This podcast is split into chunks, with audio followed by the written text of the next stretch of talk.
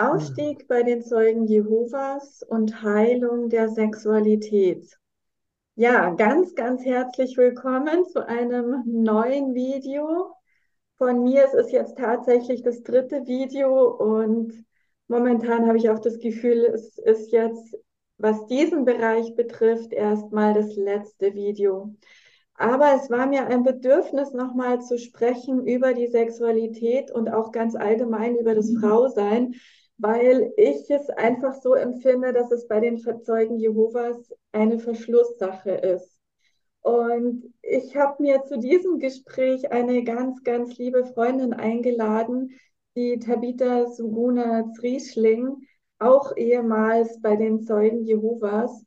Und Tabitha, wenn ich so auf dein Wirken schaue, du stehst, ich habe es mir hier aufgeschrieben, weil ich es mir alles gar nicht merken kann. Du stehst für sinnliches Körperglück, pure Lebenslust, tiefe Herzensverbindung und du hast einen wunderbaren Raum kreiert, erschaffen in Königsberg in Bayern, einen Wandelraum für Magie, Lust und Bewusstsein. Habe ich irgendwas vergessen? Erstmal herzlich willkommen und danke, dass du heute das Gespräch hier mit mir mhm. führst. Ja, hallo Yvonne. Ja, danke für die Einladung. Und es, es ist sicherlich, gibt es da noch so viel mehr zu sagen. Und ich hoffe, dass wir ja vielleicht einiges von den Meilensteinen eines Ausstiegs, einer Transformation, vielleicht den einen oder anderen Schritt auch noch teilen können. Aber du hast es wunderbar zusammengefasst, weil das ist tatsächlich mein Herzensanliegen. Alles, was ähm, unterdrückt ist, tabuisiert, stigmatisiert, missbraucht, umgedreht, fehlprogrammiert in Bezug auf Sexualität. Und ich, ich fasse den Raum gerne auch weiter, um das ganze sakrale Thema, unser Sexualchakra als Sitz unserer Schöpferkraft auch zu begreifen, als Sitz der Kreativität, denn es geht weit über, über sexuelle Tabus hinaus. Darunter liegt nämlich in, in Wahrheit tatsächlich die komplette Unterdrückung unserer göttlichen Schöpferkraft. Und deswegen finde ich dieses Thema einfach so wichtig. Nicht nur für Religionsaussteiger mag das interessant sein, sondern auch für Menschen, die auf anderen Wegen, sage ich mal, sexuell unterdrückt, missbraucht wurden oder als Frau erlebt haben, hinter dem Mann quasi ja nicht nur unsichtbar zu sein, sondern auch der Prellbock unangenehmster, ich sag mal, sozialer und politischer Konflikte über Jahrtausende hinweg schon. Also diesen Ausstieg, über den wir reden möchten oder was mir auch so ein Herzensanliegen ist, der, der ist einfach so tief, ja, der geht über unsere Jetztzeit und die letzten paar, ich weiß jetzt gar nicht mehr, 1900 irgendwas wurden die Zeugen Jehovas gegründet, ja. Aber letztendlich geht die Reise ja schon viel weiter zurück, wo wir unsere sexuellen Kräfte als verteufelt erfahren haben, wo ein Fluch drauf liegt. Vielleicht kommen wir da auch noch drauf zu sprechen, auf dem Adam- und Eva-Fluch. Also wir gucken mal, was, was sich heute in, in die, wir haben so ein bisschen eine Stunde geplant, was sich da so reinpacken lässt. Und ähm, es gibt natürlich unglaublich viel zu sagen und wir möchten jetzt schon einladen, alles, was an Fragen auftaucht, uns gerne auch nach dem Anschauen des Interviews zukommen zu lassen. Denn es gibt noch so viel zu sagen, mehr als heute definitiv in die Stunde passen wird. Ja, das Thema ist äh, unglaublich weitreichend und was ich so interessant fand, also wir, wir, kennen uns ja im Grunde genommen so seit unserer Teenagerzeit, würde ich sagen. Ähm, 15, 16. Und, ja, ja, genau. Sowas, ne? ähm, haben uns dann beide ja gelöst von den Zeugen Jehovas und da sozusagen ausgestiegen. Und das Interessante, was ich finde, ähm, ich bin ja dann erstmal so einen ja, Heilungsweg dann auch gegangen, also einfach fernab von Psychotherapie. Ich habe mir alternative äh, Heilwege gesucht und du bist aber erstmal eingetaucht in den Tantra-Weg. Und das finde ich. Ja, du, das, das, das das war nicht so so Fortschritt. Also ich schätze mir, dass das wie bei dir auch so, so ganz viele Meilensteine hatte. Denn so ein Ausstieg, der findet ja auf so vielen Ebenen statt. ähm, na, erstmal sich zu lösen und dann, äh, bei mir war das am Anfang so, dann wurde ich noch regelmäßig besucht. Ähm, da klingelten also jedes Wochenende die Ältesten bei mir an der Tür und ich war damals mit 21, als ich ausgestiegen bin, ich war oberschüchtern. Das glaubt mir heute kein Mensch mehr. Also Menschen, die mich auf der Bühne sehen, die können sich das nicht vorstellen. Also es war eine so krasse Transformation und auch in vielen Stufen immer wieder ein Sterben und ein Neuauferstehen. Ähm, die, die ersten Schritte waren für mich überhaupt erstmal den Mut zu finden, da nicht mehr hinzugehen, zu spüren, dass es mir nicht gut tat, in diesem Kreis weiter zu sein. Und diese Erlaubnis zu finden, diese Eigenermächtigung zu sagen, ich gehe da raus. Ich bin von meiner Geburt an ja darauf äh, programmiert worden. Und die Programmierung, die fand auf eine, sagen wir mal, sehr eine übliche Weise, die sehr gut funktioniert. Ja, mit sexuellem Missbrauch, mit Demütigung, mit religiösen Regeln, mit Verboten, mit Tabus, mit, ähm, mit Kasten- oder Klassensystem, ja, die Ältesten an der obersten Stelle der irdischen Ordnung, dann die, die Männer als Haupt der Frau und dann kam erst Frau und Kinder. Und Puh, da, da den Mut erstmal zu haben, Nein überhaupt zu sagen und auszusteigen, das, das war der erste große Schritt. Ich merke, da krabbelt es mir gerade wieder im Hals. Also das Kehlchakra wirklich zu befreien und sich zu erlauben und zu sagen, ich mache da nicht mehr mit, nachdem man auf so viele Weise unterdrückt, gedemütigt und geängstigt wurde. Also das alleine war schon ein, ein Riesenschritt und ich kann nur wirklich jeden, der mit dem Gedanken spielt, aus, ich sag mal, aus toxischen ähm, Konstrukten auszusteigen, sich wirklich Hilfe zu holen. Ich hatte damals eine ganz klassische Unterstützung. Ich war aufgrund von psychosomatischen Problemen ähm, na, es wurde nichts gefunden, hat man mich von Arzt zu Arzt geschickt und dann wurde nahegelegt, ähm, machen Sie doch mal eine Therapie. Und ich war sehr dankbar, dass ich damals die, die klassische Analyse Psychoanalyse gemacht habe und die mir erstmal überhaupt nur für ein Jahr die Erlaubnis gegeben hat, zu begreifen, dass mir in der Kindheit schlimme Sachen passiert sind, zu begreifen, dass ich ein Recht habe, mich daraus zu befreien. Und das war mal so, so der erste Schritt. Und dann erst fing der alternative Heilungsweg an, nachdem ich nach einem Jahr Psychotherapie nämlich gemerkt habe, dass ich in vielen Sachen einfach nicht zurechtgekommen bin. Also ich konnte mich nicht durchsetzen, ich konnte nicht Nein sagen, ich habe die meisten Überstunden zum wenigsten Gehalt gemacht.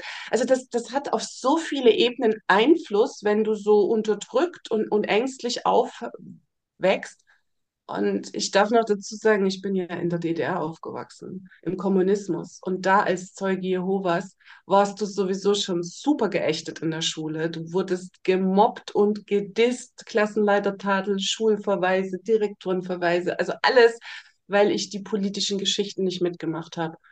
Ähm, ich, ich war ein, ein, ein zitterndes Elend äh, von Angst. So, und dann kam halt natürlich wirklich diese unglaublichen körperlichen Geschichten dazu, dass ich dann erstmal auf die Reise ging mit, wahrscheinlich kennst du es auch, Yvonne, mit Familienaufstellung. Ich habe Tausende gemacht, weil ich äh, das dann natürlich selber gelernt habe und mit meinem Inner Circle am Tag, weil an manchen Tagen fünf bis zehn Aufstellungen und das über Wochen. Also wir haben Felder bewegt, wirklich gewühlt und gerüttelt an, an allen Konstrukten.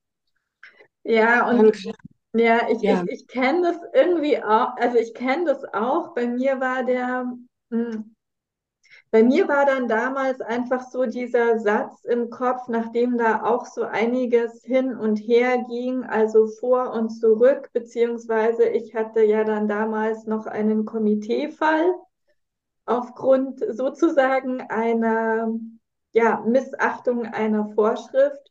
Und das habe ich dann auch noch durchgezogen. Und dann war sozusagen wieder irgendwann alles in Butter und dann habe ich gemerkt, nee, das geht für mich überhaupt nicht mehr. Ja? Also mein Satz war dann so, ich weiß nicht, ob es stimmt, weil ich ja mit Mhm. diesem ganzen Gedankengut auch aufgewachsen und wirklich gefüttert wurde. Aber ich kann so nicht leben.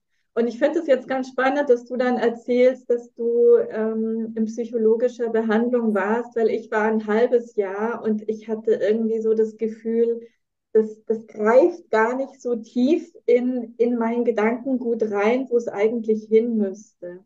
Ja. Es auch nicht. Es hat überhaupt nicht tief eingegriffen. Also es hat, es war wirklich ein Jahr nur Stabilisierung zu begreifen, dass mir was Schlimmes passiert ist.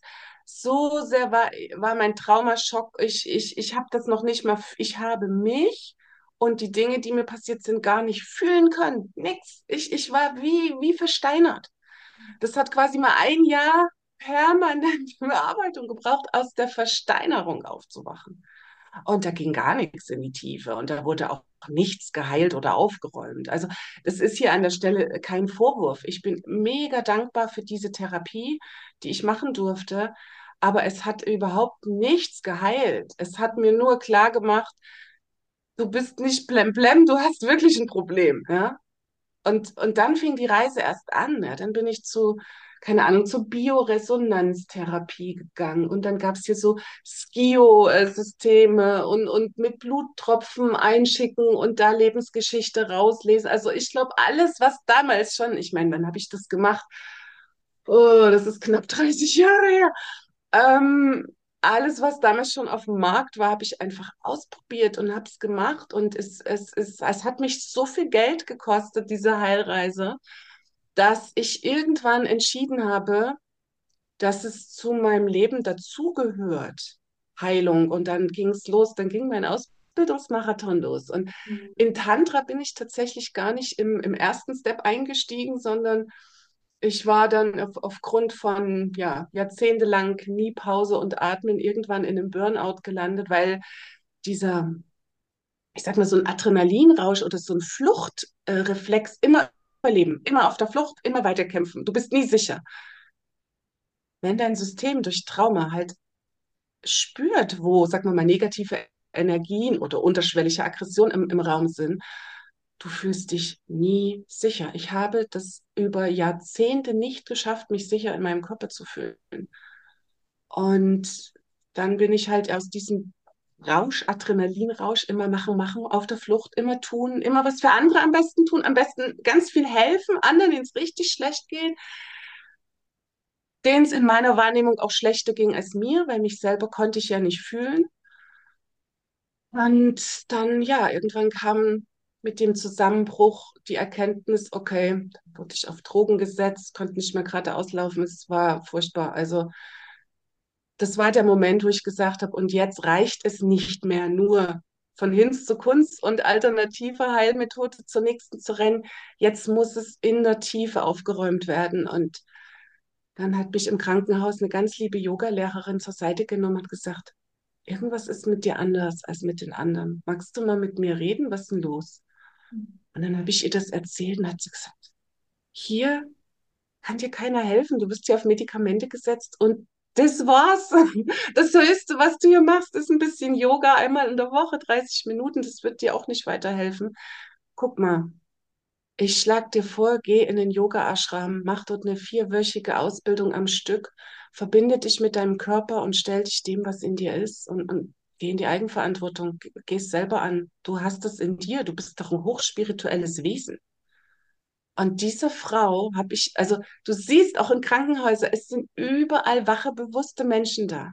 Mhm. Und die hat äh, mich wirklich ermutigt und dann ging es los. Dann habe ich die Yogalehrerausbildung gemacht, dann habe ich dort gespürt, dass mein Körper auf Berührung sehr intensiv reagiert. Das, das Phänomen der heilenden Hände ist mir passiert und dann, dann habe ich entschieden, warte mal, du hattest doch mal vor ein, zwei, drei Jahren, nee, das war sogar noch länger her, eine Tantra-Massage gemacht, weil damals war meine, mein Zugang zur Sexualität war nach dem zweiten Kind to to total ins Loch gefallen. Also Libido weg, Lust weg, Berührung nur noch gruselig. Ähm, und dann habe ich natürlich gedacht, mit mir stimmt was nicht, ja.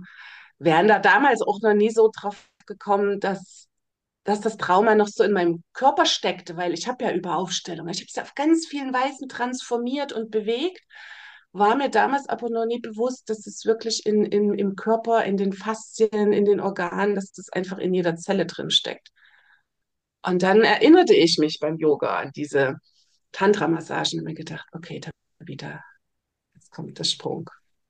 Jetzt müsste so eine Ausbildung. Und tatsächlich, innerhalb von einer Woche habe ich einen zertifizierten Ausbilder. Das war mir damals ganz wichtig, weil Tantra so ein bisschen manchmal in die Schmuddelecke gesteckt, ne? So. Und da war es mir wichtig, einen zertifizierten Ausbilder zu haben. Und nach einer Woche ging es los. Und dann habe ich zwei Jahre Ausbildung gemacht. Also bei zwei verschiedenen Ausbildern, äh, weil ich gespürt habe, dort steckt so viel Trauma-Heilungspotenzial in, in dem bewussten Berühren, im gemeinsam in diese, nicht nur in die Körperräume zu gehen, sondern auch in die Energie- und Fühlräume. Also Beispiel, bevor man in den Kontakt geht, schon zu spüren, was macht jeder Zentimeter Annäherung aus und was kommt da an, an Schmerz, an Übergriff und kannst dir vorstellen, ey, bei mir ist eine Bombe nach der anderen geplatzt. Also ich war auch für die, für die Ausbilder eine echte Herausforderung, weil ich so radikal bereit war, mich den Themen zu stellen. Und du kennst das ja selber, Yvonne, ne? wenn du Ja sagst, dass du dich dem inneren Tal des Todes stellst, ähm, dann kommen natürlich auch die Sachen hoch und zeigen sich. Und da, da ging es dann eigentlich erst so richtig immer tiefer und tiefer und dann kam Schamanismus dazu, Leibarbeit. Ich habe da noch so endlos viele Ausbildungen gemacht, weil ich gespürt habe, es darf noch holistischer sein, es darf noch mal aus einer anderen Perspektive wahrgenommen werden. So all diese Ebenen, die emotionalen Ebenen, die spirituellen Ebenen. Ich habe auch ganz viel mit äh, gefühlt Hunderten von Heilern und Heilerinnen gemeinsam auch Heilräume kreiert wo wir geguckt haben auf, auf der Energieebene, wo sind da noch Felder angedockt, wer steckt da in dem Trauma drin, welche Glaubenssätze auch der, der Zeugen Jehovas, aber auch äh, Katholiken, was ist die religiöse oder sagen wir die gesellschaftliche Meinung? Auch, das spielt ja alles zu, ne? Die Zeugen Jehovas sind ja jetzt nicht die einzigsten, die, sagen wir mal, kein Sex vor der Ehe, alles ist, Mögliche ist tabu, sogar gewisse Sexpraktiken waren für viele Jahre auch tabu. Ich weiß, das lockert sich immer mehr und man greift da immer weniger in die Privatsphäre der Menschen ein. Aber es sitzt alles so tief, wenn, wenn das mit Trauma und Schock in den Körper hineingebracht wird. Und Ja, gerade diese und, Ritt, und entschuldige, wenn ich ja, dich unterbreche, aber auch, go. ähm, nee, nee, ähm, ich erst erzähl nachher unbedingt da noch ähm, weiter, aber ich finde auch, äh, selbst, selbst von der ganzen Erziehung her, so wie du aufwächst, ich hatte halt immer so das Gefühl, das ist eine, wie eine Verschlusssache, die ganze Sexualität, da ist so ein Deckel drauf. Und ich, ich werde zum Beispiel nie vergessen, ich war sechs oder sieben Jahre alt. Ich weiß gar nicht mehr, ob ich, ob, da war ich dann in erste Klasse schon. Und dann hatte mir zum Beispiel ein Schulkamerad hat mir ein Küsschen auf die Wange gegeben. Hm. Und, und ich war, ähm, also ich war, ich hatte ein total schlechtes Gewissen. Ich hatte das Gefühl, da ist jetzt was ganz Schlimmes passiert Hm. und ich muss das beichten. Und also, weißt du, das in, in diesem Alter, ich meine, das war unfassbar. Und dann bin ich also zu meiner Mama und habe ihr dann davon erzählt und war, also wirklich war fix und fertig. Und meine Mutter hat dann zum Glück in dieser Situation echt cool reagiert. Die hat dann irgendwie gelächelt, hat gemeint, ja, all- alles gut und hat mir so ein bisschen über den Kopf gestreichelt. Aber ich hatte, ich hatte selber das Gefühl, da ist jetzt was ganz, ganz Schlimmes passiert. Und, und das finde ich einfach so, so immens, was sich da in, in einem frühen Alter schon in einem Kind einfach so zwischen den Zeilen manifestiert. Mhm. Und Du hast total recht. Das, also ich finde es auch schön, dass du nochmal so ein Beispiel bringst, weil ich glaube, die Menschen, die aus diesen Feldern kommen, die können damit total was anfangen, aber vielleicht hören es ja auch andere Menschen an, die diese Hintergründe nicht kennen. Und ich finde es super, dass du das auch nochmal an so einem Beispiel zeigst, weil es ist, es kann man manchmal sich auch gar nicht mehr erinnern, so wie, wie heftig diese, diese inneren Bilder waren von der strafende Gott wird dich in Hamagedon töten und ich, ich dachte immer, dass ich nie älter werde als 30. Jetzt werde ich in ein paar Wochen äh, 49. Das heißt, ich lebe schon 19 Jahre geschenkt. Ähm, Und ich war verwirrt, als ich gemerkt habe, scheiße, ich werde wahrscheinlich doch älter, weil Hamagedon ist noch nicht da.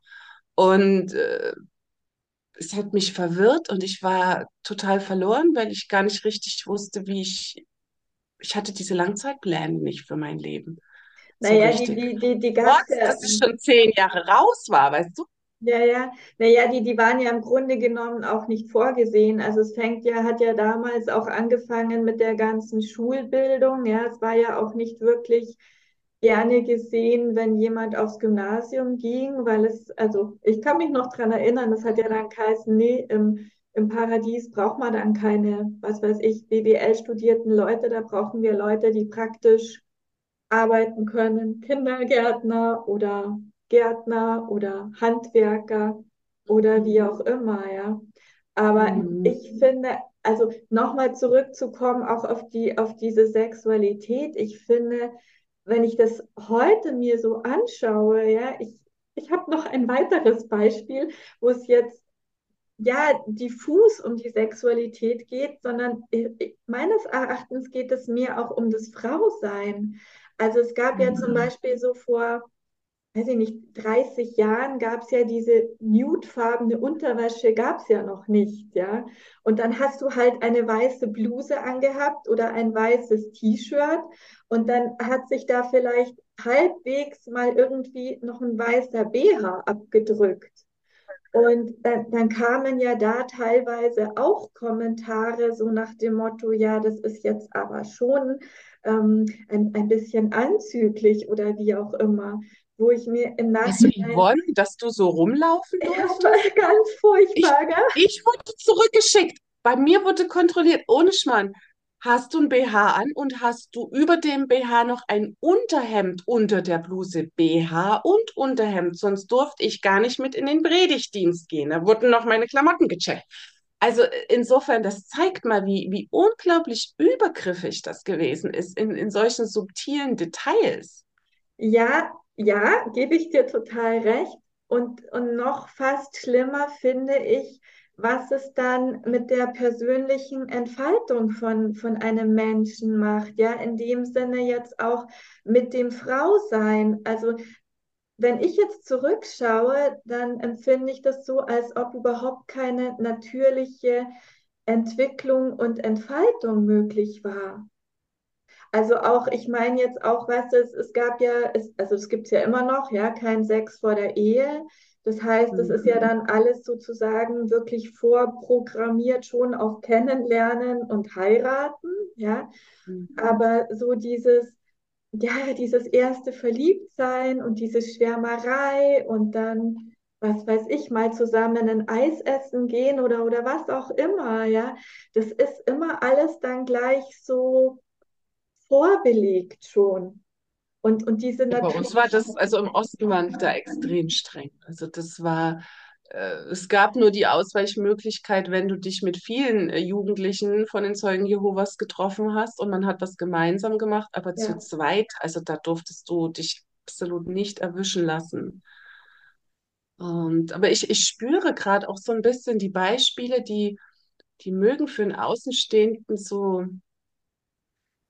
Und man, man versteht das nicht. Wie, wie kann sich jemand so unterdrücken lassen oder sowas vorschreiben lassen? Aber wenn du wirklich von klein auf immer wieder tagtäglich da gebrainwashed äh, bist, das ist so schwer auszusteigen. Und wenn wir das sehen, dass die, ähm, die Zeugen Jehovas mit ihrer, ich will jetzt nicht unbedingt sagen, dass sie die Heimchen am, am Herd Politik gefahren haben, aber im Prinzip war klar, der Mann ist der Ernährer, der Mann ist das Haupt in der Versammlung, also der Älteste oder der Dienstamtgehilfe oder wie sie auch alle hießen, die da äh, reden und wichtige Ämter begleiten durften. Für Frauen war das Tabu. Frauen durften auf der Bühne nur sprechen für fünf Minuten mit einer anderen Frau, indem sie quasi dann so dieses Predigen oder dieses Zeugnis geben, wie sie es nennen, also so üben oder demonstrieren ja. durften. Und dann wurden sie noch von vorne bis hinten ähm, auseinandergenommen, ob sie das gut gemacht haben. Das, das nannte sich dann quasi theokratische Predigtdienstschule, ja, wo man geschult wird zu predigen. Und ich muss sagen, ähm, manche Techniken, ähm, ich meine, die erfinden das Rad ja auch nicht neu, ja, waren auch gut. Also ich habe äh, auf einer Ebene da schon auch wiederum profitiert. Äh, wenn ich in der Schule einen Vortrag halten musste, war mir schon noch ein bisschen bewusster, wie ich das Ganze strukturiere oder mit Mimik, Gesten so belebe. Aber letztendlich ähm, wurdest du in, ich würde mal sagen, als Frau in so eine winzige Schachtel gepackt, was du durftest was du zu tun hattest, wie du dich zu kleiden hattest. Bei mir haben sie ständig hier, das war der größte Stein des Anstoßes, wenn ich mit offenen Haaren in die Versammlung gegangen bin, dann hieß es, ähm, ich soll meine Haare zusammenbinden, sonst würden die Brüder und Schwestern hinter mir nichts sehen.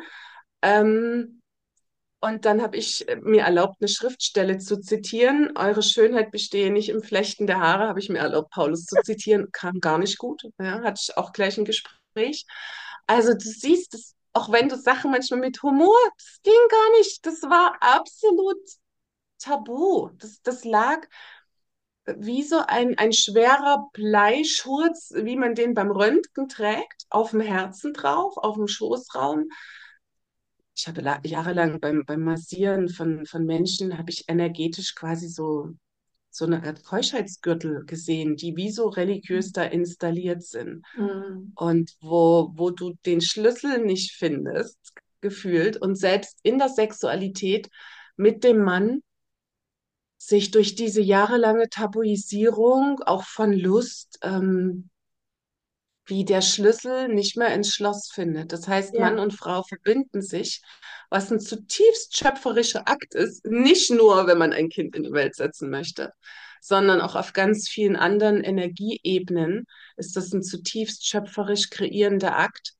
Und der war so, so durchgeregelt, ich muss mal so kommunistisch durchgeregelt. Und damit war der Zugang zu diesen auch spirituellen Ebenen, die sich nämlich durchaus in der Sexualität öffnen, die, die war quasi durch die Spiritualität, durch die Religiosität, war die zugenagelt, komplett zugenagelt. Du hast gar keinen Zugriff gefunden. Und wenn du als Frau nur mal so ganz kleines bisschen in deine Sinnlichkeit, in deinen Körper, oh, entweder ja. wurdest du sofort äh, begrapscht und begiert, auch von von äh, Zeugen Jehovas, auch von Ältesten, die haben sich da teilweise echt Geschichten rausgenommen. Also da ist mir viel zu angekommen.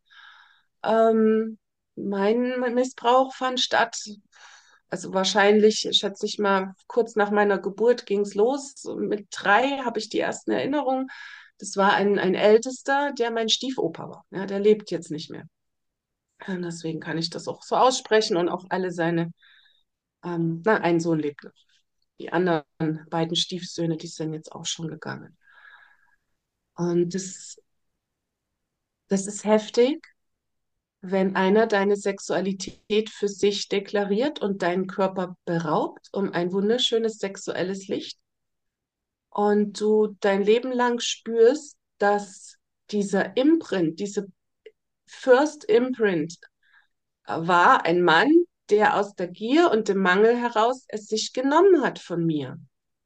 Gleichzeitig hat er aber alles getan, um meine Sexualität zu unterdrücken. Als ich 16 war, da habe ich eine kurze Zeit mal bei ihm gelebt, 16, 17, weil ich aufgrund von Gewalt zu Hause ähm, die Flucht ergriffen habe. Und ich sag's dir, der ist in die Dusche hinterhergekommen und hat geguckt, ob wir äh, weiße oder braune Popobacken haben, ob wir FKK baden oder nicht um das dann zu regulieren. Also da, da wurde ein Missbrauch und ein Übergriff mit einer Regelkonformität, die es in der Bibel gar nicht gibt, die frei erfunden ist von den Zeugen Jehovas, ja, steht nirgendwo, du darfst nicht FKK baden. Ähm, ja, ganz, ganz, ganz viele Regeln, die da, die da gemacht wurden und mit denen die Menschen in, in Angst und Schrecken gehalten wurden. Und, und jeder, jeder lustvolle Gedanke, ja, mit mit elf Jahren habe ich meine Tage bekommen. Natürlich dann auch mein Eisprung. auf einmal lag ich im Bett und mich durchfluteten und durchwogten mich süßeste, sanfte, weißt du, super schöne Gefühle. Und in dem Moment, wo mir klar wurde, dass das sexuelle Gefühle sind, fiel der Hammer. Da lief das innere Bestrafungs, du darfst nicht masturbieren, du darfst nicht dies, du darfst nicht jenes.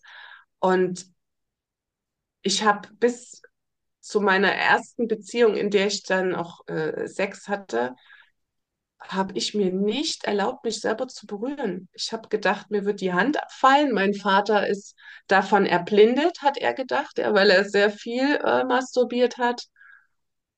Und er war dann tatsächlich fast blind. Ähm, und er war fest überzeugt, dass das die Strafe Gottes war. So. Also diese Überzeugung, die sitzen so tief und da ist so wenig Mut und Möglichkeit, sich auszuprobieren. Ich, ich habe mich jahrelang um meine Kindheit und meine Jugend betrogen gefühlt, aber die Auswirkungen dieser sich als Frau nicht sicher fühlen, sich nicht gut genug fühlen, sich als sündhaft, lasterhaft, die Eva, die den Adam verführte, weißt du, so dieses, eigentlich war die Frau in Schuld.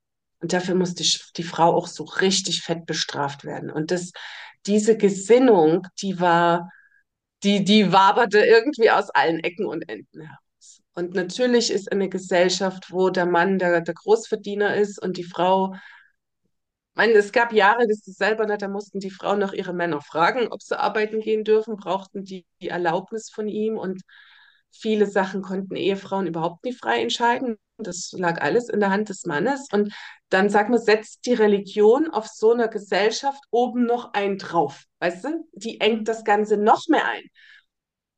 Und Jesus hat aber gesagt, die Wahrheit, die wird euch frei machen, nicht die wird euch noch mehr einengen und von eurer Schöpferkraft abschneiden, Nee, der sagte, die, die nach mir kommen, die werden noch viel größere Sachen, noch viel magischere, noch viel weitreichendere Sachen. Und äh, da, da fing es dann an in meinem Gehirn, ich das, das stimmt nicht. Äh, sie erzählen uns das eine, Jesus sagt das andere. So, es war permanent in mir, das stimmt hier nicht, finde den Fehler.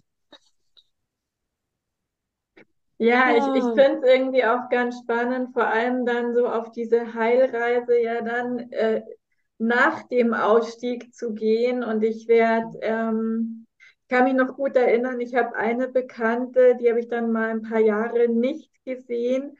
Und als ich sie dann wieder getroffen habe, meinte sie so zu mir, oh meine Güte, du hast dich so verändert. So das letzte Mal, als wir uns gesehen haben, du, du hast überhaupt nie gelacht und, und du hast immer ganz traurig geschaut. Und, und ähm, also es ist wirklich, ich habe immer so das Gefühl, es ist wie, wie, wie so ein Stein, der dann, der dann entsteht und, und du begibst dich dann sozusagen auf deine ja, ich denke, jeder auf seine persönliche Heilreise und dann wird immer, immer mehr so von diesem Stein, ähm, ja, wie frei gemeißelt, bis du halt wirklich dann in, in deinem vollen Potenzial wieder da bist und dich spürst und den Zugang zu dir hast und auch zur Sexualität. Und ich ähm, ja, finde auch gerade durch dieses Frauenbild, was da so verkörpert wird. Also zu mir hat dann mal auch eine Therapeutin gesagt, ähm, gib dich bei der Sexualität nicht so ab. Also so, weißt du, so, so ab an, an den Mann und dann ist mir erstmal klar geworden, wie, wie tief dieses, dieses ganze Bild da doch so sitzt in den verschiedenen Ebenen, ja. Das finde ich einen super spannenden Satz. Vor allem, weil ja die tiefste Erfüllung in der Hingabe und im Loslassen ist und gleichzeitig sich bewusst zu sein, die Verantwortung nicht an den Mann abzugeben. Also da, boah, ich, ich krieg so krass Gänsehaut gerade. Ähm, das ist tatsächlich was, wo ich mit ganz vielen Frauen gearbeitet habe, ihre eigene erotische Landkarte zu erforschen und darüber habe ich ja eins der größten Tabus auch gebrochen äh, bei den Zeugen Jehovas, ähm, Homosexualität. Ja, also wenn du eine andere Frau berührst, dann zählt das ja schon als Homosexualität, wenn es Lust ähm, hervorbringen kann, wenn du im Intimbereich berührst. Uh, da musste ich selber ganz schön viel durchatmen. Und ich habe es so gerne getan, weil, und ich tue es auch immer noch, weil es mich selber befreit hat, immer wieder zu merken, ich habe täglich mehrere Tabus immer wieder gebrochen und ganz bewusst und mich dabei gefühlt, auch ganz in die Verantwortung für meine Gefühle gegangen und gleichzeitig aber auch immer wieder meine Klientinnen eingeladen, meine Freundinnen, wer auch immer Lust hatte, da mit mir tiefer zu tauchen. Ähm, in dieser Lust, sich selber wiederzufinden und zu entdecken, wie viele Bereiche des Körpers nicht nur tabu, sondern auch taub sind.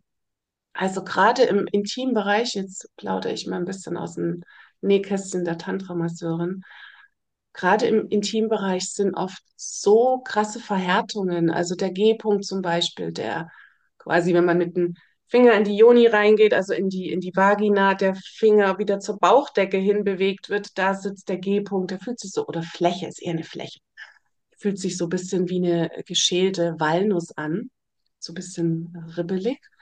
Dort sitzt oft also krasses Brennen. Ja, mal viele Frauen können dort gar nicht berührt werden. Das brennt und die haben sofort Pipi-Gefühle. Und das Gefühl, wenn sie dort länger berührt werden, dann bricht wie so ein Staudamm am Herzen weg. Und das kann auch passieren. Das habe ich auch schon selber erlebt in, in Massagen, wo so, so eine emotionalen Staudämme brechen in Verbindung mit einer äh, Schoßraummassage und wirklich pff, der ganze alte Mist abgeweint wird. Aber dann, dann findet das Loslassen halt nicht nur auf der kognitiven Ebene statt, sondern auf der emotionalen, auf der seelischen, auf der körperlichen. Das geht nicht nur bis in die Faszien und Organe, das geht bis in die Knochen. Also ich, ich, ich besinge da manchmal zum Beispiel auch Knochen, ja, den, den Lustbeinknochen, Symphyse. Manche sagen auch Schambein. Ich finde, da gibt es nichts zu beschämen.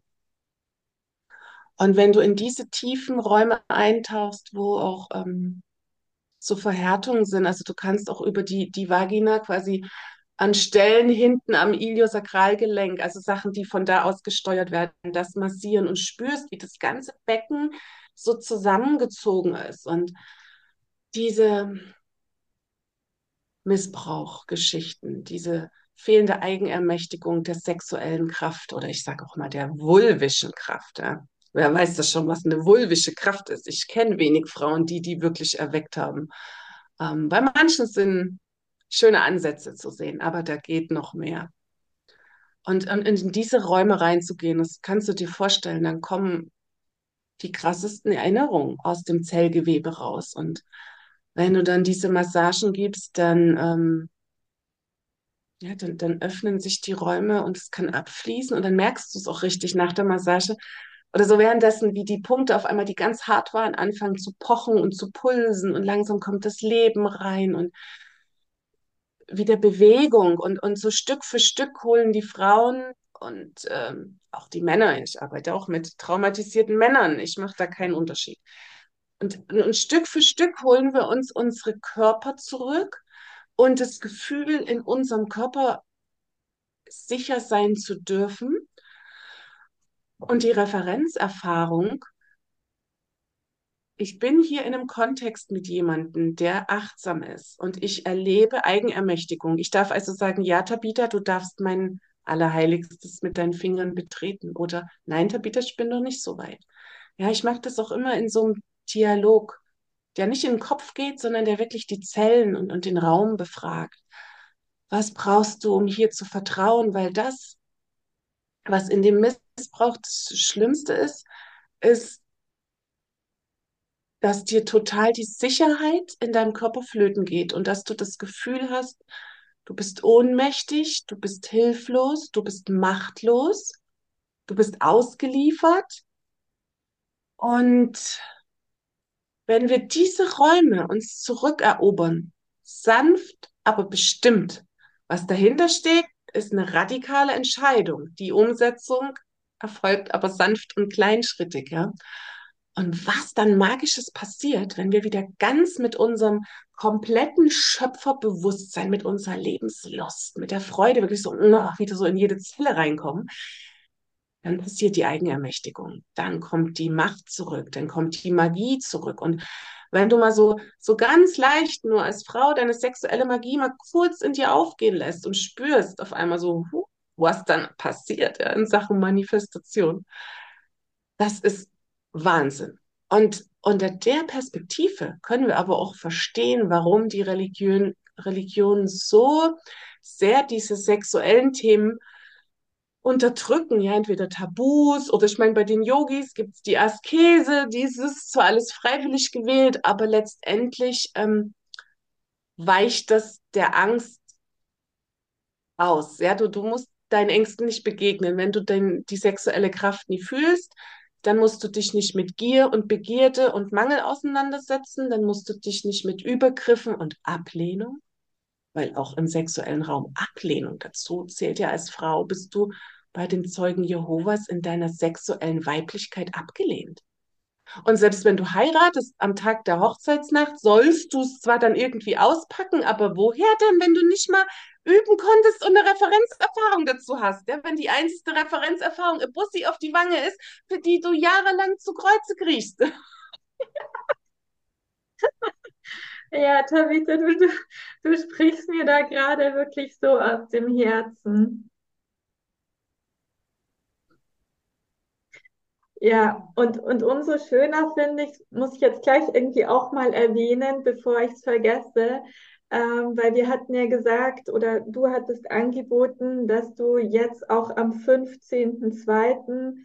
Ähm, nochmal, ja, praktisch einen, einen Heilraum kreierst für einfach für Teilnehmer, die aus diesem ganzen Kontext aussteigen wollen. Das ist, also sind ja jetzt nicht unbedingt nur die Zeugen Jehovas, ja, das ist halt jetzt unter unser Hintergrund, aber es gibt ja genügend andere Konstrukte, die ja, die damit einhergehen. Also magst du selber noch mal ein paar Worte sagen, Ja, was du da war super schön, dass du, dass du das aufgreifst. Also diese, ich merke auch, ich werde ein bisschen flatterig da im Magen. Also dieser Ruf, ähm, diese tiefen Heilräume zu öffnen, ähm, der begleitet mich schon einfach so unendlich lange. Und ich habe in den letzten Jahren natürlich nicht nur geforscht, was es braucht, um aus, aus den ähm, Brainfuck, Brainfuck, Körperfuck auszusteigen. Ähm, ich habe auch die Gegenseite studiert. Das, aus zweiter Hand, das gebe ich zu. Also ich bin nicht in die Reihen direkt eingedrungen, aber ich habe unglaublich viele Menschen kennengelernt und ich sage jetzt Gegenseite, weil wenn wir von Gott, Zeugen Jehovas, folgen dem Gott Jehova nach, so und wenn man dann die Gegenseite betrachtet, ist das dann der Teufel oder auch Satan oder Luzifer, dunkler Lord, was es auch immer da alles für Bezeichnungen gibt. Und die Gegenbewegung, der Satanismus, ähm, Blutmagie, Rituale, die in Satanskulten gemacht werden, auch sexuell missbräuchlicher Natur etc., zählen genauso unter rituellen Missbrauch. Auch dort wird dir deine Sexualenergie und wenn wir mal begreifen, dass unsere Sexualenergie das Potenzial hat, Leben zu kreieren, wissen wir, dass das eine hochpotente äh, Kraft ist, ja. Und diese Energie wird uns permanent abgezogen, unsere Schöpferkraft. Ganz einfach zum Beispiel durch Tabus. Ja, dann lebst du es nicht, dann erforschst du es nicht. Was passiert aber mit dieser Energie, die du nicht lebst? Die fällt in den Schatten, in dein Unterbewusstes. Was passiert in den Schatten? Da können andere darauf zugreifen, die bewusst als Herr der Schatten unterwegs sind. Das heißt, all die Kräfte, die wir nicht leben, ähm, kommen der dunklen Seite zugute. Ja, in, in welchem Modell du dir das auch immer vorstellst, das äh, bleibt dir überlassen. Da möchte ich jetzt auch gar nicht zu sehr in die Tiefe gehen. Da gibt es so philosophisch einige Seiten, wie man das betrachten kann. Und mir sind Männer begegnet, die heftigsten Missbrauch durch rituellen ähm, sexuellen Missbrauch durch Hexen erlebt haben, ja. Und es gibt natürlich Magierinnen, die ihre Kräfte nicht immer alle zum Licht äh, verwenden, ja, wenn es nur um Ego-Themen geht oder um Macht oder Vorteile über andere zu erwerben, die aber für andere, so mal, man nennt das auch Schadzauber wirken, ja. Ähm, und da ist natürlich die sexuelle Kraft eine riesige Macht. Und wenn die genommen wird für solche Rituale, fließt es natürlich weiter in die, die Stärkung solcher Konstrukte. Sei es äh, die Religion oder sei es der Satanismus oder was auch immer und schwächt die Menschen. Und da auszusteigen, das braucht wirklich radikalen Mut, total viel Vertrauen und Zuversicht und diesen Raum aufzumachen, und das möchte ich am Mittwoch machen, diesen Raum aufzumachen, in eine tiefe Zuversicht zu kommen, die Sicherheit im eigenen Körper zu spüren, sich selber zu verbinden mit dem Gewahrsein, dass ich das Recht habe, Nein zu sagen, dass ich das Recht habe, diesen Körper zu schützen, ja, wenn Jesus sagte, so, ihr kriegt eine auf die Wange, haltet die anderen, dann heißt es, ihr sollt keinen Krawall anfangen, aber das ist nie eine Einladung dazu, sich demütigen und missbrauchen zu lassen. Das wurde uns nur immer so ein bisschen so verkauft, ja. Ähm, und dieses Vertrauen wiederzufinden in den eigenen Körper, das Licht zu sehen am Ende des Tunnels und diesen Weg aus diesem rituellen Missbrauch, weil das hm, die Leute, die zu mir kommen, die, die sagen oft, Tabita, ja, der Letzte, der da war, sagte zu mir, Tabita, die Traumatherapeutin hat nach der Session mit mir ihren Job aufgegeben, weil sie mir nicht helfen konnte. So, die Leute sitzen bei mir. Leute, die ewig schon von Heiler zu Heiler gerannt sind, weil sie sich halt aus schwarzmagischen Sachen nicht lösen konnten, weil sie irgend, zu irgendeiner Inkarnation ein Blutritual bei Vollmond gemacht haben, was weiß ich, und haben das nicht auf dem Schirm. Und die Sachen sind halt so, das ist das Kleingedruckte dieser Geschichten, wenn du nicht weißt, was du auflöst, ich sag mal mit so einem ähm, Allwetterzauber oder Putzmittel ist das halt nicht getan, ja. Ich äh, benutze gerne die magischen Worte, weil auch das ist für mich ein weiterer Tabubruch, ja, zu begreifen, dass Schöpferkraft Magie ist. So. Und wir wollen die einfach zum höchsten Wohle aller Wesen wirken. Und dafür braucht es halt unsere gezündeten sexuellen Kräfte zurück, weil die sind nun mal unsere Vitalkräfte, unsere Lebenskraft, unsere Schöpferkraft. Und in diesem Raum, ähm, den werde ich live auf YouTube machen. Wir gucken mal, ob ich, ob ich einen vorproduzierten Link hinkriege, aber wir werden es hier unter das Video noch drunter stellen. Genau, und die Aufzeichnung wird auch immer da sein. Die, die genau. ist unabhängig von Zeit und Raum. Also wer auch immer das dann später anschaut. Wenn Leute dabei sind, ist es kraftvoller. Ich habe lange viele Menschen, auch Heiler und viele spirituelle Führer auch gefragt, ob sie Lust haben, diesen Raum mit mir gemeinsam aufzumachen. Und die meisten drehen sich weg, haben Angst und sagen, heil erstmal dein eigenes Tabita, bevor du andere heilen willst. Dann sage ich, nee, wir heilen gemeinsam. Die Menschen haben es verdient, nicht warten zu müssen, bis ich ausgeheilt bin, weil möglicherweise ist meine Ausheilung erst mit meinem letzten Atemzug vollbracht. Ja, also ich ja. beanspruche weder erleuchtet zu sein, noch die Weisheit mit den Löffeln gefressen zu haben. Ich bin einfach ein Mensch, der mit, mit Leib und Seele ähm, Heilung kreieren und teilen möchte. Ja, und das ich, ich sage dann, mein Satz ist dann oft so, es ist immer Luft nach oben, ja. Und wenn ich dann mhm. so auf meinen Weg zurückschaue und ich weiß, durch was ich alles schon durchgegangen bin und ich auch ja, Energiearbeit anbiete oder das Kundalini Kriya Yoga, was mich einfach so ja wieder in meine Mitte gebracht hat und so viel transformiert hat. Und trotzdem hört ja der eigene Weg irgendwo auch nicht auf. Ja, also es sind dann ist dann hier wieder mal was und da wieder ein Thema, was man anschauen darf. Hast genau. du denn mit deiner Indien-Erfahrung, ich weiß ja, dass du ganz viel in Indien unterwegs warst und da auch mit ähm, krassen äh, ja, Alchemisten in Kontakt gekommen bist, die ihre Schöpferkraft sehr wohl zu nutzen wussten.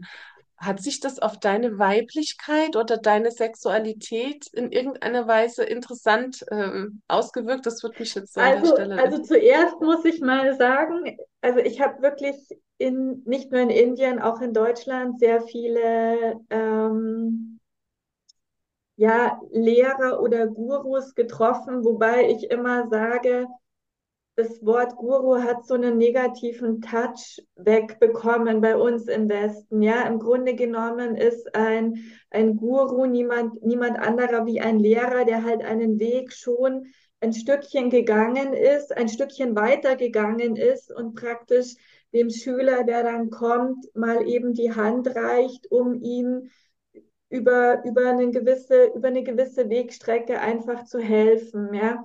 Und auch unter diesen ähm, Lehrern, Gurus, wie auch immer, gibt es solche und solche. Also es gibt Mhm. wirklich sehr, sehr authentische und demütige Personen, die, die wirklich das, das Wohl der anderen im Auge haben. Und äh, es gibt einfach auch ein paar andere, ja, die nicht unbedingt ja, die ich jetzt nicht unbedingt so empfehlen kann, ja, die zum Beispiel dann auch so das, ähm, ja, das Zölibat hochhalten oder wo dann im Nachhinein rauskommt, äh, dass verschiedene Sachen mit Schülern gelaufen sind. Da war ja auch einiges in den Medien. Also das zu diesem ganzen Thema. Ähm, und abgesehen davon, also für mich war Indien einfach immer ein sehr großes ja ankommen und, und irgendwie heilen dürfen. Also ich als, als, als komplettes Wesen, als komplette Person, weil es ist halt schon eine ziemlich, ziemlich einschneidende Sache, wenn du dann aussteigst jetzt aus so einer Gemeinschaft wie den Zeugen Jehovas und deine ganzen Kontakte brechen von heute auf morgen weg. Ähm, inklusive, und das finde ich sehr eklatant, wenn der komplette familiäre Kontakt auf ähm, einmal entweder weg ist oder wirklich auf so ein absolutes Minimum zurückgeschraubt wird. Und das Mhm. hat halt, da war Indien einfach eine, eine große Heilung für mich, dass ich wieder ja in, in mir wieder mehr angekommen bin, insgesamt auch mehr geheilt bin. Und ich finde dann, das macht sich halt dann einfach in, in allen Bereichen bemerkbar, ja. Also ich war, glaube ich, genauso wie du vor, weiß ich nicht, 20, 25 Jahren dann so einfach wirklich eingeschüchtert und ja auch nicht wirklich selbstbewusst und, und das ist dann einfach so ein Entfaltungsweg auch, der, der meines Erachtens in alle Bereiche geht, ja. Wobei, wenn ich jetzt natürlich deine intensive Erfahrung auch höre in dem Tantra-Bereich, da, dann denke ich mir, oh wow, da ist noch so viel möglich. Du weißt, wo du mich findest. Ja, ähm, das, äh, da, das sind ja aber auch ganz viele, ähm, sagen wir mal, Relikte des Tantra oder Kamasutra, also auch viel von diesen sexuellen ähm, Geheimwissen. Bist du da auch in irgendeiner Form damit in Berührung gekommen? Weil viele wissen ja nicht, dass Tantra und Yoga im Prinzip aus ähnlichen Ursprüngen kommen. Die haben so etwa vor ne, 5000 Jahren, sagt man ungefähr, so ihre ersten ähm, Aufzeichnungen oder Belege. Und der, der yogische Weg, der eher den asketischen Weg wählt, also die Sexualenergie komplett durch Meditation zu transzendieren und sublimieren. Ähm, und der tantrische Weg, der beschäftigt sich auch mit der Sublimierung der sexuellen Energie, nur anders. Das heißt, das wird nicht, ich sag mal, einfach nur durchmeditiert, obwohl Atem äh, und Energielenkung und Visualisierung da auch eine sehr große Rolle spielen, sondern der wird auch im Sexualakt in verschiedenen Stellungen, wurde ganz viel da experimentiert, wie Ach, da gibt es so viel dazu zu sagen, wie, wie die, die Reflexzonen von, von Penis und Vagina aufeinander passen und sich heilen, wie verschiedene Stellungen, Leiden und Krankheiten heilen können. Das ist auch als taoistische Sexualität bekannt. Also da gibt es ja ganz, ganz viel. ähm, Forschung darüber, heutzutage ist das ja auch bekannt, dass ne, Küssen einen gesund macht, ähm, dass eine gesunde Sexualität auch lebensverlängernd wirkt. Und da haben natürlich die Tantriker ganz viel geforscht und die waren auch so, sag mal, ein bisschen die, die Regelbrecher, weil die haben äh, es nicht akzeptiert, die, ähm, die Kastenregeln. Die haben ja Kuhfleisch gegessen in Indien, ein echtes Sakrileg. Ja, sie haben Wein getrunken und das war damals auch ähm, Alkohol. Stand, äh, für einen Yogi steht Alkohol nicht zur Debatte. Ja? Ähm, und die haben ähm, Vereinigungsrituale zwischen, also kastenübergreifende Vereinigungsrituale, also auch ganz viele Tabubrüche, um ja, um, in ihre Vielfalt wieder hineinzukommen, weil Einschränkung und Verbot ähm, rückt uns zusammen, macht uns klein. Wir wollen aber expandieren, wir wollen uns weiten, wir wollen wachsen, wir wollen große verbindende Erfahrungen machen. Ja, Und insofern hat mich das genau, Tantra dann nee, echt gelockt, ne, sage ich mal so, weil ja, diese Tabubrüche, ich, ich wusste, diese Traumatisierung und Programmierung, die ich erfahren hatte, die war einfach, das ist mir in, in den Jahren der ähm, Psychotherapie und in vielen anderen Geschichten danach bewusst geworden, manche Sachen kannst du nicht nur ins Glück streicheln. Bei manchen musst du echt mit ganz radikalen, bewussten Maßnahmen vorgehen und da dicke Mauern und, und Schichten des Verschleierns abdecken. Also.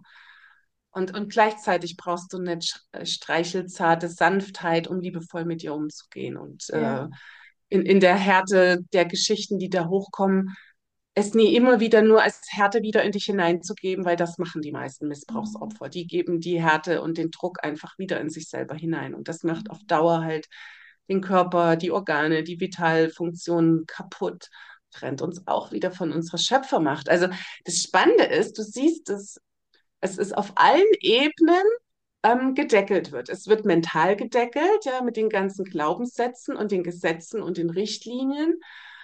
Es wird körperlich gedeckelt durch, durch Missbrauch und Übergriffe. Selber darfst du dich aber nicht anfassen, so nach dem Motto, die Ältesten dürfen das, du darfst es nicht. Komisch, macht keinen Sinn, aber mit äh, ne, Abspaltung, die du innerlich dann machst, damit du klarkommst, äh, gibt sowieso dann irgendwann nichts mehr Sinn.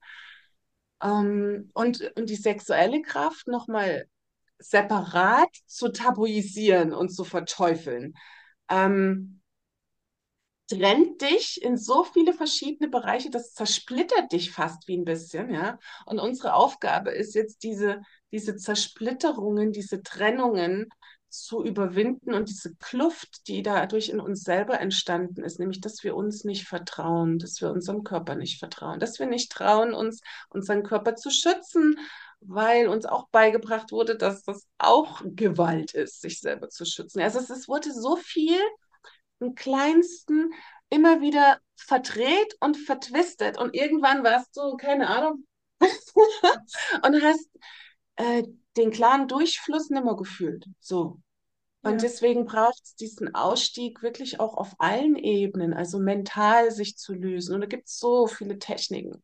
Ich habe ganz viel mit EFT, also mit dieser Emotional Freedom Technik, weil es einfach so, so schnell geht, ja, so tappen einfach durch die, die Ängste und und dann bist du mental, kommen die Sätze hoch und du kannst die auflösen. Und körperlich habe ich ganz viel über Atem, bewusstes Atmen, Atemübungen, Atemtherapie Ja, gemacht. das Und ist halt, das ist das Steckenpferd eigentlich auch, wo ich sozusagen geblieben bin. Und ich muss ganz Mhm. ehrlich sagen, ich habe bis dato keine bessere Technik gefunden. Also ich habe am, am Wochenende wieder mit einer Freundin auch telefoniert, die jetzt nicht bei den Zeugen Jehovas war, aber die kenne ich halt wirklich noch vom Kundalini Kriya Yoga und ähm, ja, wir praktizieren es beides noch und ich sage immer, es ist Atmen 2.0, weil durch dieses bewusste Atmen im Spinalkanal in der Wirbelsäule atmest du im Grunde genommen ständig die Chakren, also die Hauptenergiezentren. Du hast ja hier das Bild auch sozusagen irgendwie hinter dir den Druck, mehr oder weniger. ähm, rauf und runter. Ja, genau. Rauf und runter, genau. Runter. Und dadurch hast du halt die Möglichkeit, auch Blockaden aufzulösen, das Bewusstsein zu erweitern. Und ich war da ja sieben Jahre lang ganz ähm, emsig dabei, auch verbunden mit einer Organisation, mit einem Lehrer, bis ich auch gemerkt habe, boah, das wird mir jetzt irgendwie zu eng. Ja, das ist Mhm. irgendwie, ich will nicht wieder bei, bei sowas landen wie bei den Zeugen Jehovas. Und dann habe ich Mhm. mich da gelöst und dann hat auch sozusagen die Praxis nochmal eine ganz andere ähm, Dimension bekommen. Und ich bin wahnsinnig dankbar, dass ich das kennengelernt habe und ich, ja, ich praktiziere das nach wie vor. Und wie gesagt, ich habe ich hab nichts Besseres gefunden bis dato. Und ich finde halt dann immer so, dass diese Heilungswege auch so verschieden sind. Ja, das sind so verschiedene, Mhm. verschiedene Bausteine. Und ja, jeder kann dann auch so das Richtige finden für ihn selber. Ja, und ich, ich ergänze das noch. Ich finde, die, die Atemreise ist was, das kann man in der Gruppe oder ganz alleine ganz gut machen. Es ist aber doch hauptsächlich, sag mal mal, im eigenen inneren Raum. Ja, du bist mit dir in deiner Beobachtung und ich gehe, was Traumalösung angeht, äh, noch einen Schritt weiter und ich ich mache einen kurzen Disclaimer, ja. Also was auch immer du mit deinem Arzt da besprechen musst und machen musst, mach das. Und den Weg, den ich gegangen bin, der ist losgelöst und in absoluter Eigenverantwortung. Also ich bin da auch ein hochexperimenteller und forschender Typ. Ich bin als, als, als Human Design Reflektor sozusagen ein Sammler oder eine Sammlerin von verschiedensten Energien, Möglichkeiten, Techniken, alles, was der Markt so hergibt, habe ich einfach ausprobiert oder viel davon. Mittlerweile ist es ja explodiert. Bin ich auch nicht mehr ganz up to date, so alles ausprobiert zu haben. Aber ich kann sagen, dass ähm, die mentale Arbeit ein wichtiger Punkt ist, das Atmen ein wichtiger Punkt, weil der bringt das, äh, die Flexibilität wieder, ne? das, das Feuer, das Verbrennen, sagt man mal, der Starre. Und wenn es darum geht, Vertrauen in die eigene Beziehungsfähigkeit aufzubauen, glückliche, beglückende, sinnlich erfüllte, lustvolle Beziehungen zu führen, dann geht die, die Heilung tatsächlich noch einen Schritt weiter. Dann brauchst du, um in manchen Räumen wirklich für dich Sicherheit zu fühlen, brauchst du ein Gegenüber. Am besten ein bewusstes Gegenüber. Denn viele Verletzungen sind nicht entstanden, als wir alleine in einem Raum waren, sondern die sind entstanden, als wir mit jemand in einem Raum waren, der für uns nicht sicher war. Jemand, der uns vielleicht sogar Sicherheit geben sollte und sie uns aber genommen hat. Und diese tiefen Verletzungen, die kommen an die Oberfläche, wenn wir in ganz bewusste Berührungskontakte gehen. Und ich habe mich darauf tatsächlich spezialisiert. Das ist so mein Steckenpferd. Also zusätzlich zu diesen ähm, Schoßraum-Heilungsgeschichten, die ich anbiete, habe ich manchmal Klienten da. Und es mag jetzt vielleicht ein bisschen verrückt klingen, aber ich hatte jetzt einen Klienten da, der war drei Tage da. Mit dem habe ich nur energetisch gearbeitet, also bis auf mal eine Stunde Löffelchen liegen, vollständig begleitet und uns mal an den Händen halten, ist kein Körperkontakt gelaufen, also nichts hier, ganze Tantra-Programm, vergiss es, sondern der Mensch hat drei Tage gebraucht, um in Millisekundentakt immer wieder die Abfrage an meinen Raum, an mich, an meine Mitmenschen, die hier mit mir den Raum kreiert haben, zu stellen. Bin ich hier sicher? Bin ich hier sicher? Bin ich hier sicher? Ist mein Körper sicher? Passiert mir hier wirklich nichts? Der war so verschreckt und verängstigt. Der hat drei Tage nicht geschafft, aus seiner Abfrage herauszukommen. Und das ist etwas, was in uns passiert, wenn wir traumatisiert sind. Wir fragen immer wieder ab, bin ich sicher? Ja, unsere Sensoren sind hunderte, manchmal Kilometer weit ausgefahren, um zu fühlen, wenn ich jetzt da nach Hause gehe, ja, wartet da jetzt ein übel gelaunter Stiefvater oder bin ich safe nach Hause zu gehen? Und diese Abfrage, die äh, löst natürlich echt ein Problem aus, weil sie nämlich dem Gegenüber unterstellt, ich bin bei dir nicht sicher. Sonst würde die Abfrage ja irgendwann mal befriedigt sein und sagen, hey, der ist cool, hier kann ich mich entspannen. Der hat mir jetzt schon fünfmal gesagt, wenn was ist, kann ich aufstehen gehen oder was sagen. Ich vertraue jetzt einfach drauf, dass ich das machen kann, dass ich das schaffe. Oder dass mein Gegenüber wachsam auch ist, vielleicht mal nachzufragen, wenn irgendwie eine komische Energie im Raum liegt. Und der Mann war erschüttert, dass er es nach drei Tagen immer noch nicht geschafft hat, für sich selbst in sich eine Antwort zu finden, sich hier in dem Raum sicher zu fühlen wo meine süßen Kinder liebevoll mit ihm im Raum waren und ihm den Raum gelassen haben, wenn er seine Ruhe brauchte. Ja, der hatte da unseren ganz großen ähm, Heilraum und Wandraum für sich alleine drei Tage lang und, und alle haben nach ihm geguckt, ob es ihm gut geht. Nee, er hat es nicht geschafft. Mhm. So stark kann das Vertrauen erschüttert sein, dass es erstmal diese Räume braucht, wo man nur für sich fühlen kann, bin ich denn hier überhaupt sicher? Ja, und mit dem Mann bin ich in Kontakt und wenn der soweit ist, wird er kommen und dann werden wir gucken, was das Trauma braucht, um gehen zu können. Mhm. Um, und dafür ist, ist meine Arbeit wirklich da, zu gucken, was brauchst du, um dich sicher zu fühlen. Und zwar in dir und aus dir heraus. Und zu begreifen, dass alles, was dir begegnet an Ablehnung, weil das ist nämlich das nächste, ja, wenn wir den Raum abfragen, ob ich da sicher bin. Der sagt zwar, du bist sicher, aber ich glaub's nicht, ist ja irgendwo auch eine Ablehnung drin. Ich lehne die Antwort ab, weil ich keine Referenz habe, diese Antwort zu verstoffwechseln, weil in meinem System Sicherheit nicht bekannt ist. Ich habe da keine Matrix dafür. So.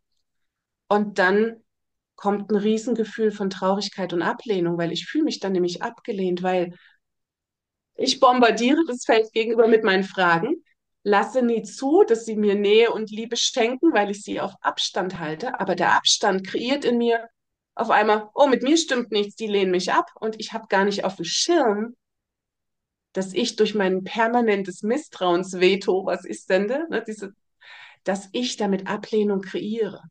Mhm.